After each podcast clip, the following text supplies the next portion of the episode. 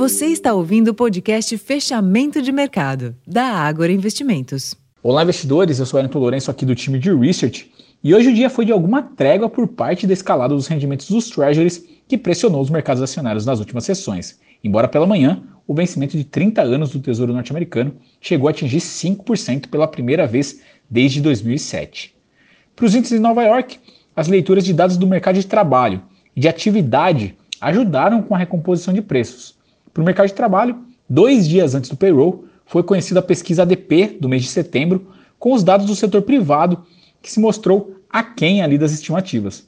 Já do lado da atividade, os índices PMI de serviços e composto vieram em linha com o esperado, que, embora sinalize a resiliência econômica, contribuiu para a recuperação das bolsas nos Estados Unidos.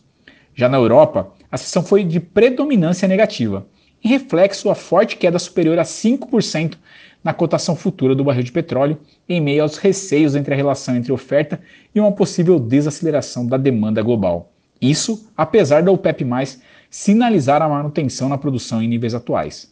Nem mesmo as leituras positivas dos PMIs da zona do euro, Alemanha e Reino Unido foram suficientes para sustentar os índices locais que sucumbiram em meio à pressão exercida pela commodity.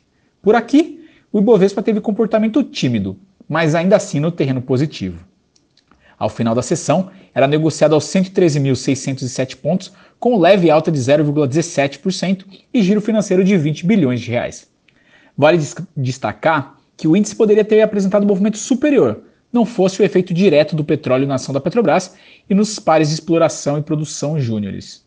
No câmbio, o dólar frente ao real encerrou cotado aos R$ 5,15, praticamente estável, enquanto que na curva de juros futura o comportamento acompanhou a tendência dos Estados Unidos e apresentou queda em quase todos os vencimentos. Bom, pessoal, esses foram os destaques desta quarta-feira. Eu desejo a todos uma excelente noite e eu fico por aqui. Até mais.